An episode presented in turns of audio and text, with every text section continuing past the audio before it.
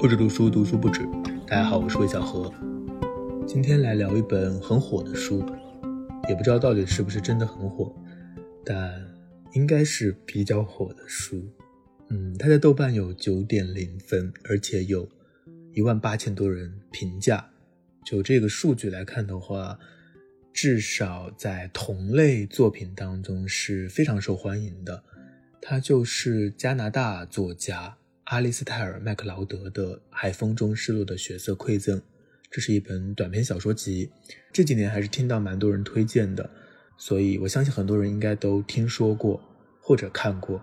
那我也很早就听说过这本书。我手上的这本书是2015年出版的，是九九读书人的短经典系列当中的一本，但是一直都没有看。我之前就说过，书架上的书没有看的比看过的还要多很多，所以。没有看，也就和其他的短经典的系列放在一起。是前段时间去了一趟景德镇，小小的旅行，坐火车，所以就在去之前呢，在书架上搜寻一些可以带上火车的书。不知道你是不是这样，反正我每次出门的话都要选一两本书，而且往往是两本书，甚至更多一点。一本书好像没有安全感。那首先选的一本书是杰夫·戴尔的《懒人瑜伽》。我之前不是分享过他的《一怒之下》吗？在前面的几期节目，大家也可以去听听看。那我那本《一怒之下》也是我去澳门的时候看的，所以也是和旅行相关的。呃，杰夫·戴尔本人他写的很多都是旅行相关的书。那我这次带了一本他的《懒人瑜伽》，也是他的一个嗯游记的集子。我之前就看了几篇，但是一直没有看完，所以我想旅行可能还蛮适合读旅行相关的书，就把它也带上了。带上了一本，就像我刚刚说的还不够，就在书架上找啊找，就看到比较薄的书，选了一本《海风中失落的血色馈赠》。旅途中当然还是带比较薄的书比较好，而且呢，它是短篇小说集，就是你看完一个短篇可以放下来休息一下，这也很适合旅途。而且，就像我最开始说的，我也一直都挺好奇他到底写了什么，呃，为什么他的评分这么高？短篇小说集其实是蛮难有这么受欢迎的程度的，所以我真的还挺好奇，就把它也带上了。那现在呢，懒人瑜伽还没有看完，啊，又放回这个书架上了。也许之后会再看完，也许之后会再和大家分享，也许不会。反正读书也是有很多的缘分和机缘。那今天。就好好来分享一下我读这一本《海风中失落的血色馈赠》的感受，然后也想回答一下我刚刚提出的自己的两个好奇，一个就是他到底写了什么，还有一个就是他为什么在中国的反响这么好，这么强烈。那这本小说集呢，并不是很厚，它总共呢也就只有七篇小说。我今天可能会和大家主要分享其中的三篇。首先，这个所有的九九读书人的这个短经典系列呢，都有一个王安忆的序啊，我们就先跳过这个序言，进入第一篇。第一篇叫做《秋秋天的秋》。嗯，我们看任何的一个小说或文学作品的话，首先看到的都是语言。这本书的语言可以说是非常不错的，当然我怀疑和陈一侃的翻译也很有关系，就这个翻译非常的好。那你看着麦克劳德的语言，你会觉得他的语言充满细节，他是很有耐心的在描写的。呃，这种描写其实在很多呃比较现代主义的小说当中已经不常用了，就是他的小说语言当中有一种旧时代的典雅和耐心。嗯，这个故事本身呢，好像也有种十九世纪的味道。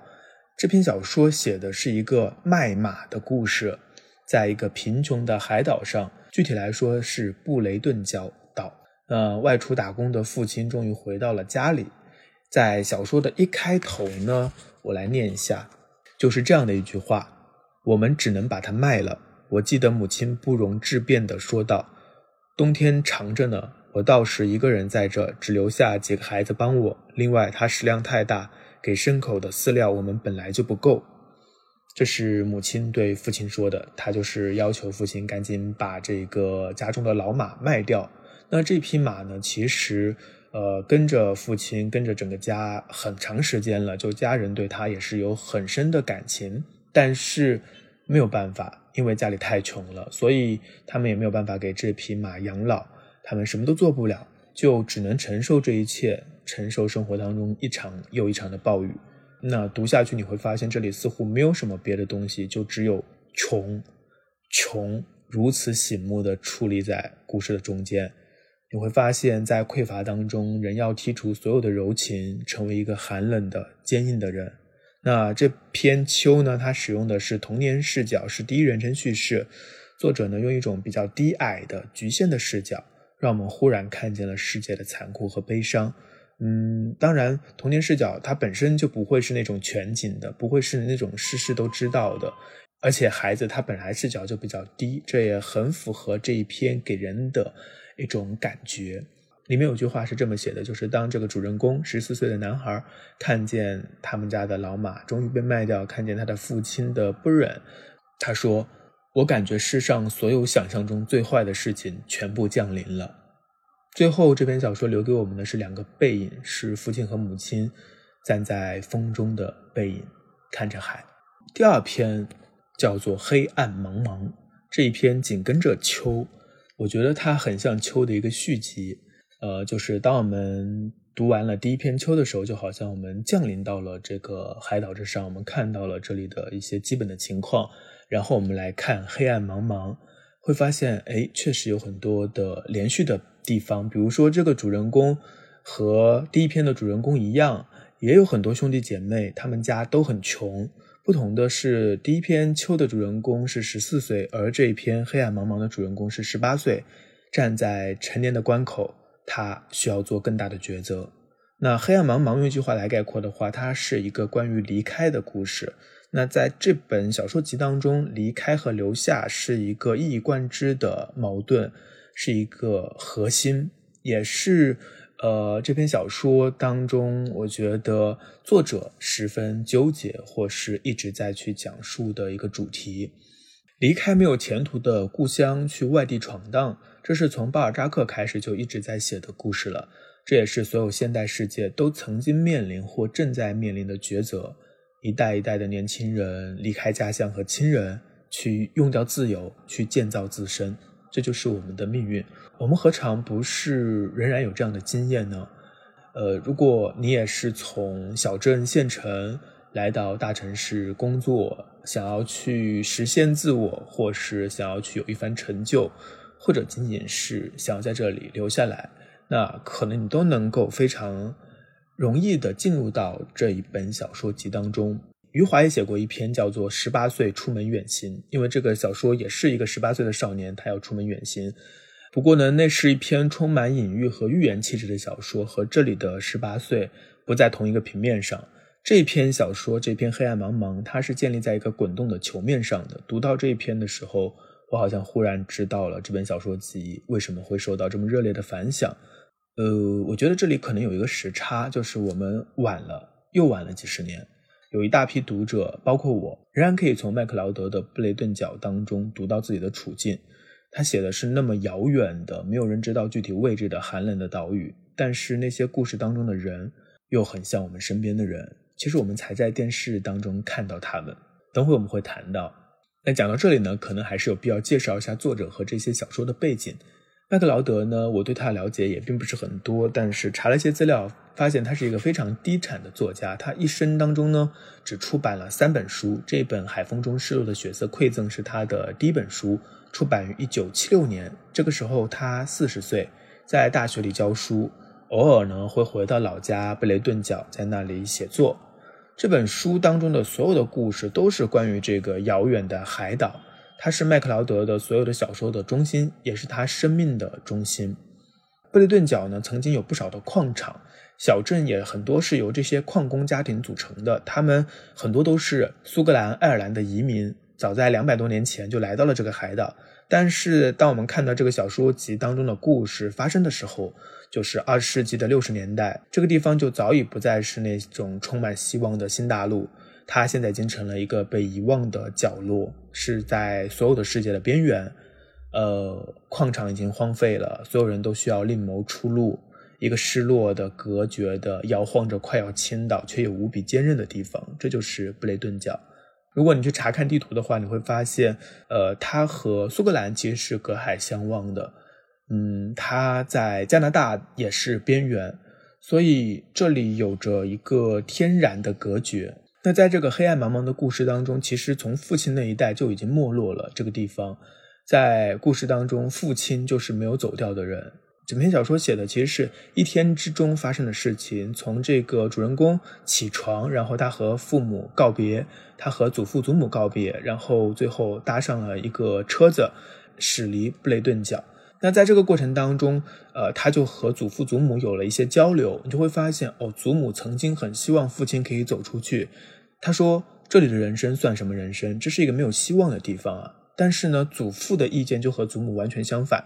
祖父说：“别忘记回家，否则你永远会觉得缺了什么。”这样的一种矛盾几乎反复的出现在所有的故事当中。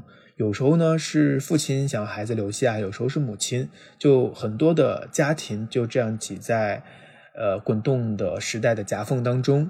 在黑暗茫茫当中呢，他的年轻的父母其实对主人公要去哪里没有明确的意见了。他们知道这里是没有什么活计，孩子只能自己去闯荡。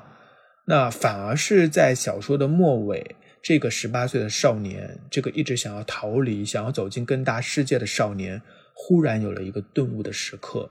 他忽然发现自己其实永远也无法离开，因为这就是他的生命，他的来历。这里面有种宿命论的悲哀，但似乎也有一种深厚的，哪怕充满痛苦的温暖和归宿。我觉得这种归宿感，或这种嗯，和一块地方，呃，紧紧的联系在一起的这种感觉呢？其中有很多的痛楚的，但是也有一些温暖的东西。那这样的一种感情，其实和城市当中的原子化的、漂泊的、无根的现代人的感情是很不一样的。那这篇小说这一段，就是这个少年他突然发现自己和他将要离开的这片土地的连结的这一段，我觉得他写的特别特别好。我也在读的过程当中，确切的认出了自己，就我自己一个中国内陆的小镇少年。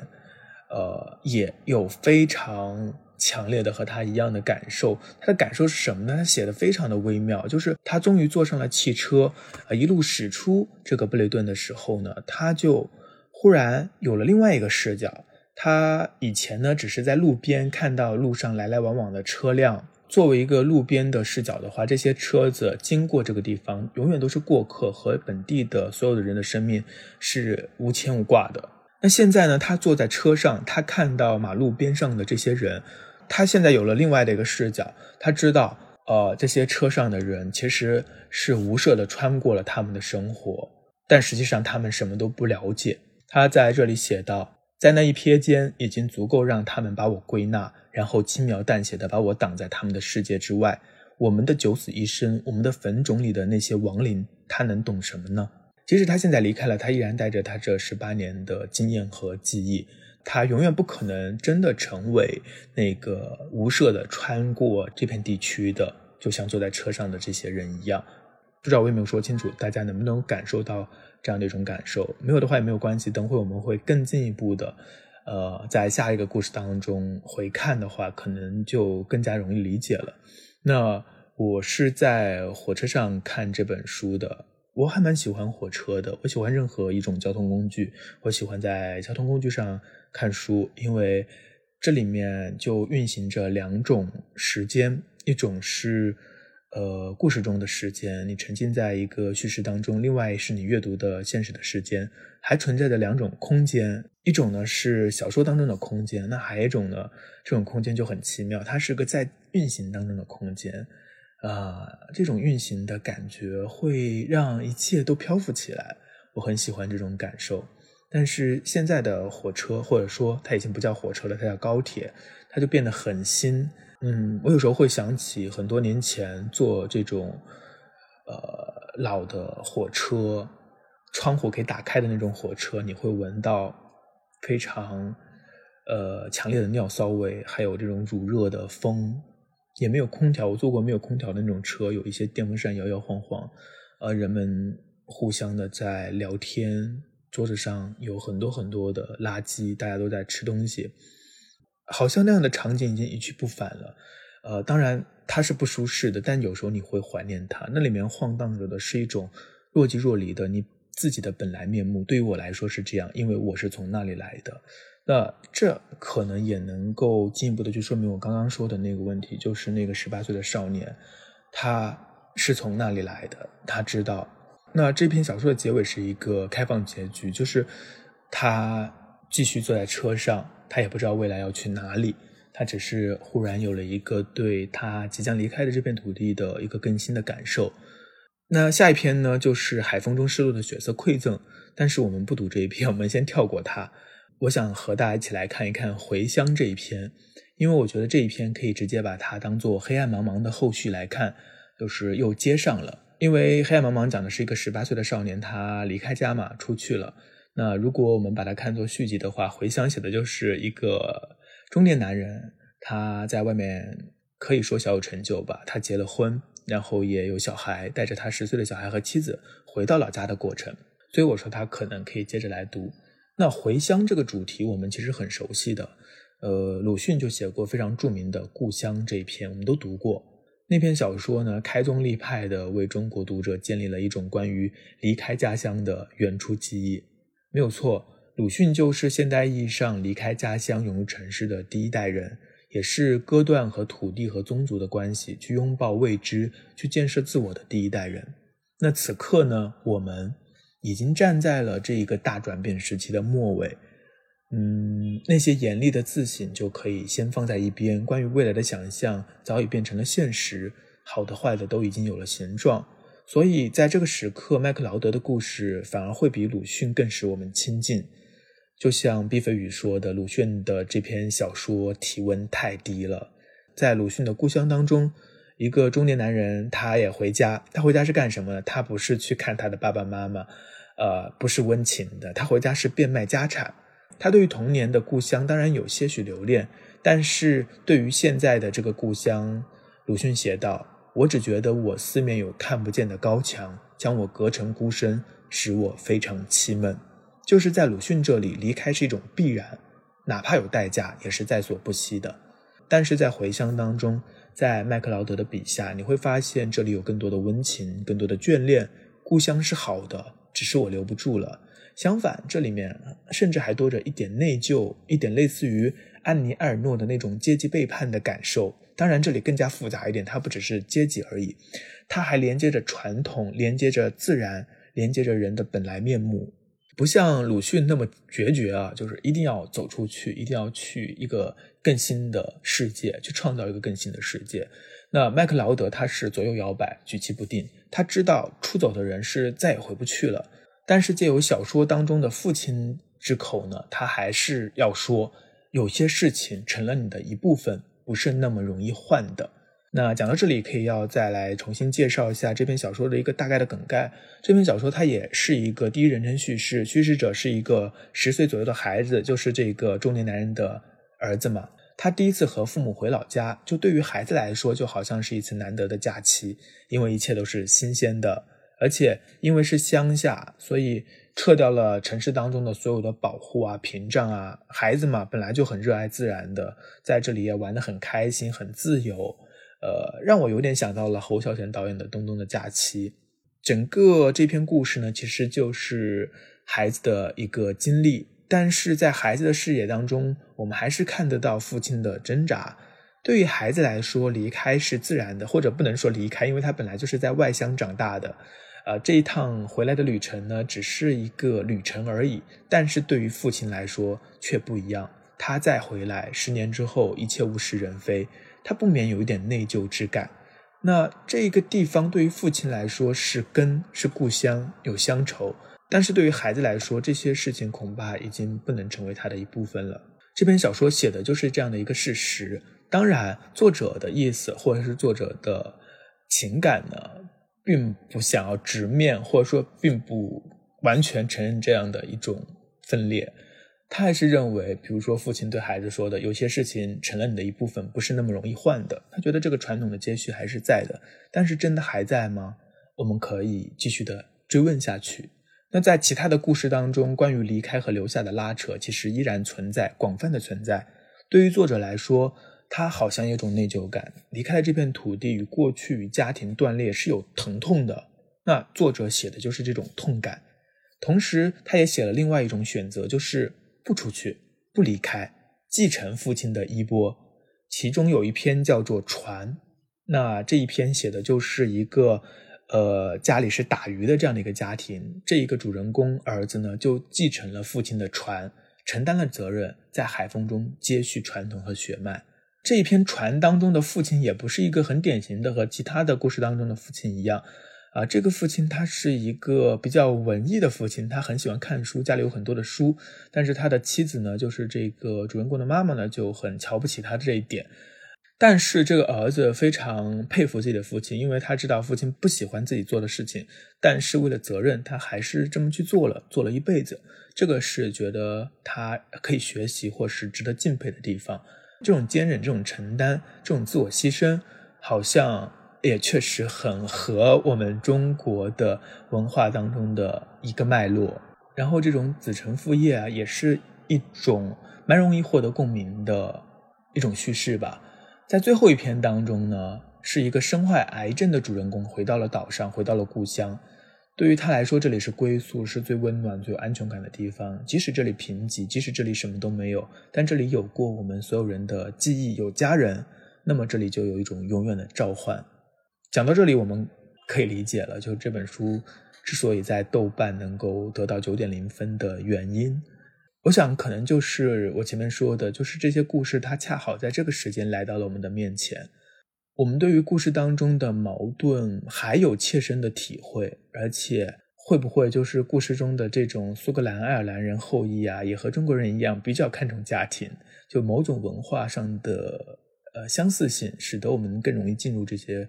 故事这种拉扯，呃，刚刚前面提到一嘴，就是其实我们现在很多的故事也是在讲相似的一种处境，比如说最近很火的《漫长的季节》，《漫长季节》应该大家很多人都看了，呃，其中是一个关于东北下岗的这样的一个时代的呃背景，但其中我们去看这个父子关系，看王想和儿子的矛盾，王想和王阳。那大家会看到他们之间的矛盾呢，就和这本《海风中失落的血色馈赠》当中的故事很相像。呃，王阳他想要出去，想要离开，想要去闯荡，因为东北就像这个布雷顿角一样，是一个已经衰落的、没落的，呃，开始变成一片废墟之地的地方。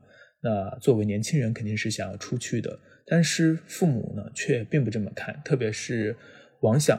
他有他自己的骄傲，他有他对于这个系统天然的认同，所以他想要让儿子继承他的衣钵进场。那其实这样的一组关系，就和这本小说的很多父子关系都蛮像的。而且这个母亲的角色和这个故事也很相像，就是父母的配置、孩子的关系都很像。所以你看，其实我们离这样的故事也不遥远，我们非常能够认同这样的一种拉扯，这样的一种。呃，家庭的关系，但是如果我们更进一步去追问的话，就是我刚刚说的，就是恰好在这个时间来到了我们面前，这些故事，这个故事还能够继续讲下去吗？当城市化更进一步，当家庭更进一步的解体，当传统或者说系统逐渐的凋零，那这些故事，我觉得可能就会失去了讲述的对象。呃，文学确实有时候是和时代有比较密切的脉动的关系的。然后呢，有时候呃，不同的地区之间也是有时差的。读这一本小说集的时候，我也想到了童伟格的那本小说集，叫做《网考》，其中很多的故事呢，呃，我觉得有一些可以互相印证的地方。大家感兴趣的话，也可以去看一下。我觉得那本小说呢，和我们这边呢，也是有稍稍有点时差的。当然，网考的这个时差就没有那么大，但是。还是有其他的具体的篇章，我就不再过多介绍了。实际上，我也没有讲太多具体的故事，大家可以自己去看。呃，最后呢，讲一点这个缺点吧，或者是一点吐槽。呃，如果严苛一点来看的话，就像詹姆斯·伍德说的，麦克劳德的这些故事呢，他有一点点的感伤主义，有一种风俗化式的刻板，我还蛮认同的。当然。这也不影响它的动人之处。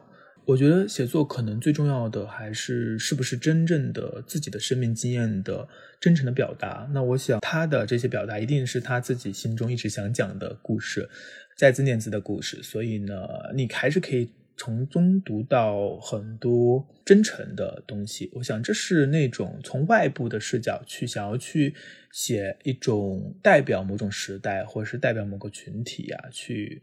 呃，诊断某个时代的这样的一种书写还是不同的，所以它还是动人的。那最最后呢，还是要强调一下，就是陈以侃的翻译真的很好，或许也为这本书加分了不少。呃，也可以顺便推荐一下陈以侃，他有一本读书随笔，叫做《在别人的句子里》，也非常好看，大家也可以去找来看一看。好了，那我对于这本书的一个感受。